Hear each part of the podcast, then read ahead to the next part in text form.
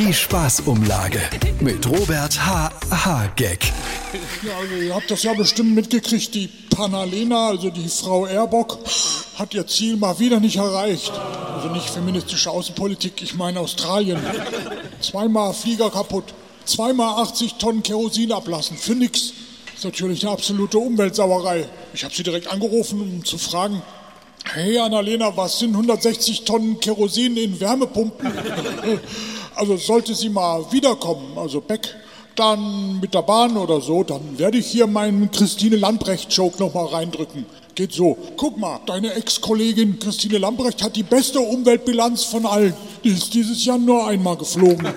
Die Spaßumlage mit Robert H. H. Gag.